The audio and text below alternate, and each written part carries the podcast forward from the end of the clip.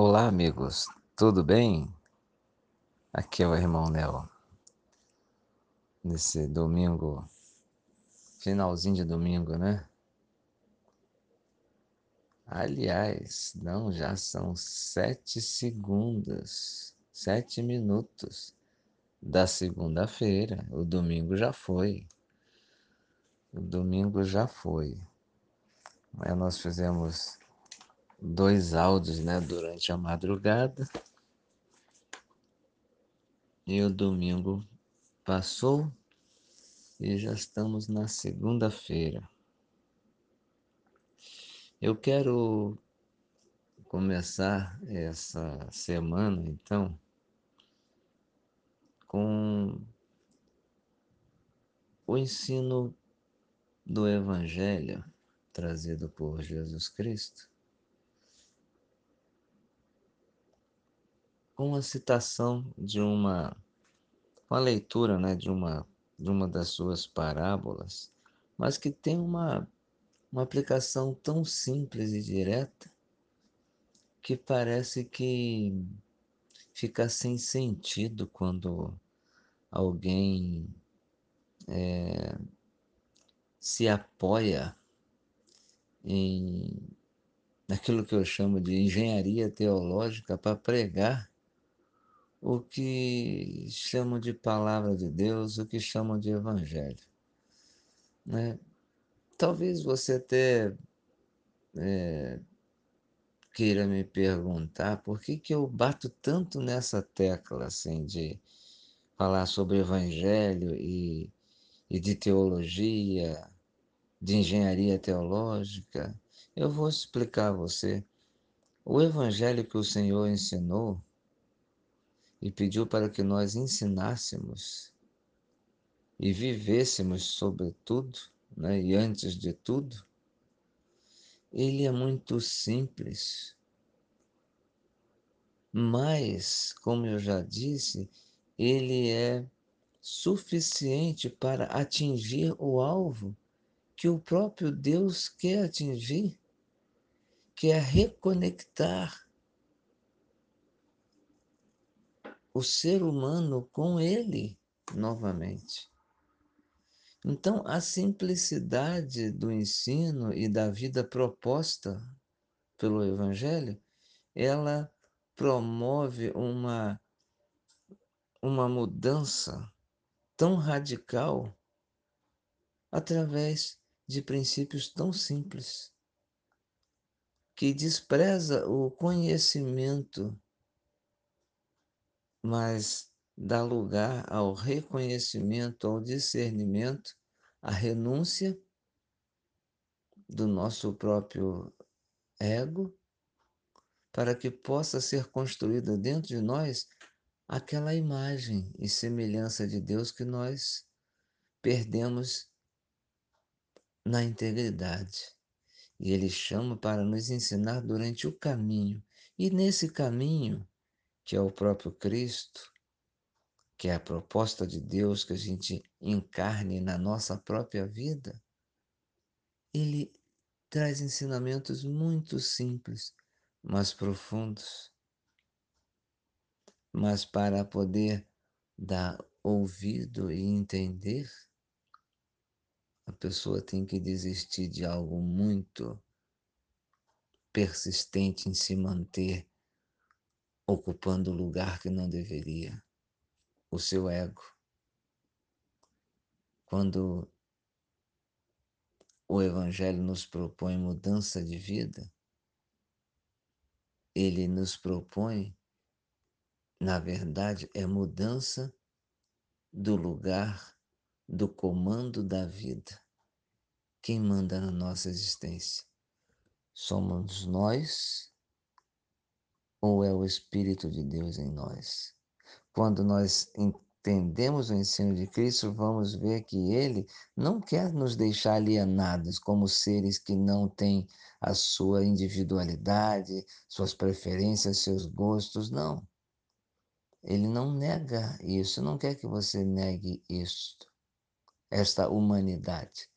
Mas para que se viva uma humanidade mais harmonizada e com o próximo, nós temos que ir pela lógica de Deus, porque Ele sabe harmonizar.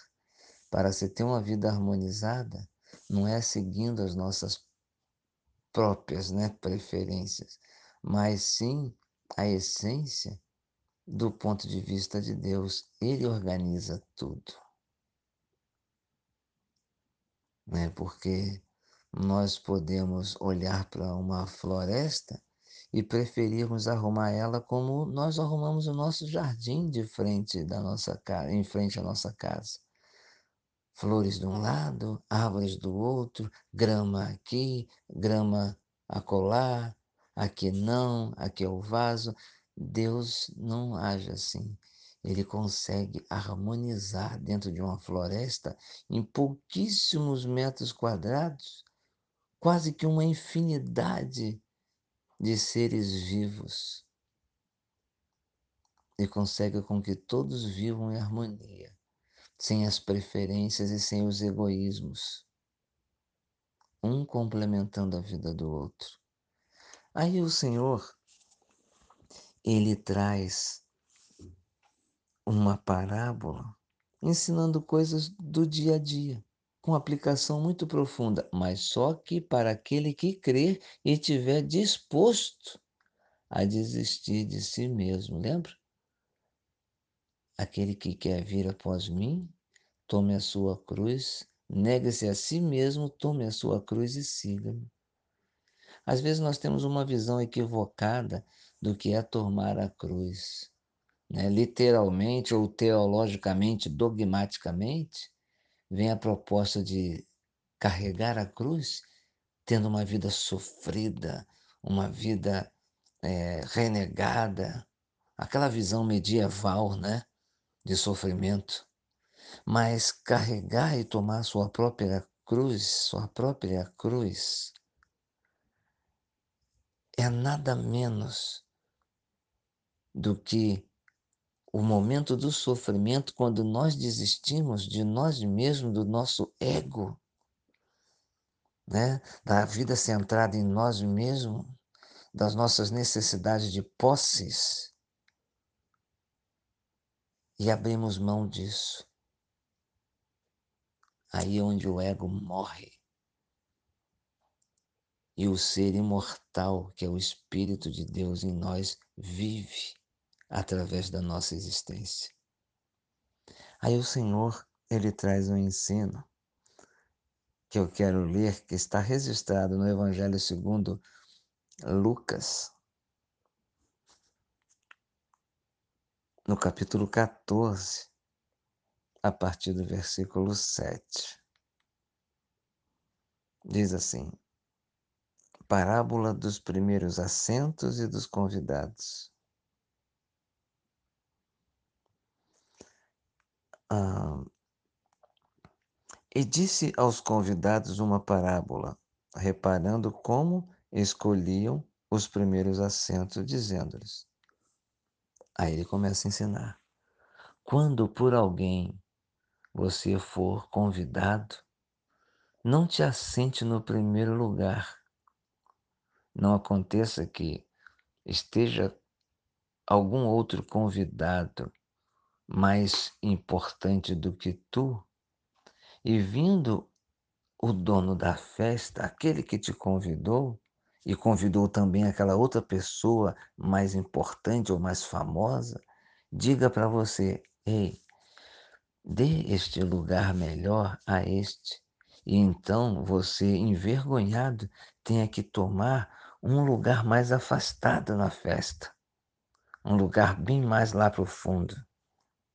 Mas quando fores convidado, vai e ocupa um lugar mais discreto, para que quando o dono da festa, sim, aquele que te convidou, veja você, diga: "Ei, amigo, vem aqui mais para perto de mim".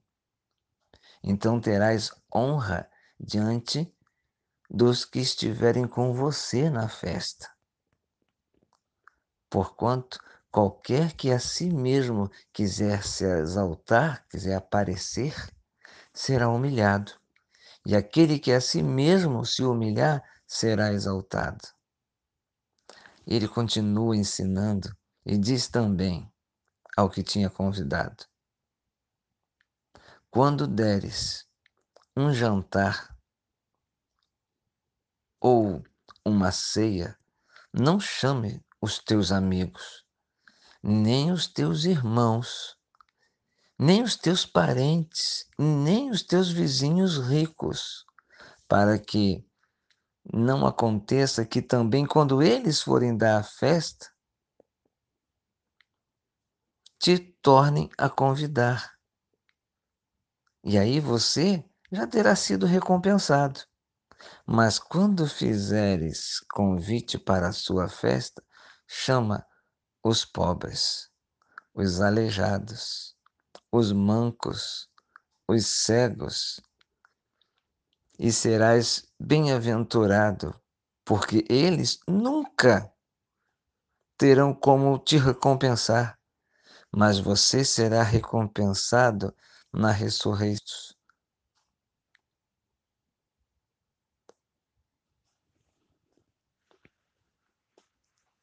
O interessante aqui é que, com todos esses anos que o irmão Nel frequentou e esteve, de certa forma, né, ligado ao sistema religioso, eu não me lembro de uma única só vez ter assistido uma pregação deste texto de, do Evangelho de Lucas, no capítulo 14, quando fala sobre esse ensino de você, quando convida, ou quando é convidado, o comportamento de não querer engrandecer-se e nem de querer aparecer. Aqui Cristo traz dois ensinos muito profundos do reino, da característica do povo dele, da igreja dele.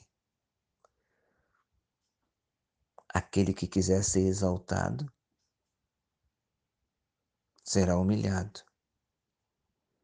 Aquele que quer aparecer, aquele que quer se sentir importante. Ou até mesmo no segundo ensino aqui dessa parábola, aquele que quer receber recompensa a partir dos seus relacionamentos. Aí você vê, né? Jantares de negócio gospel, jantares de homens de negócio cristão, jantar dos empresários, homens de negócio se reúnem cristãos.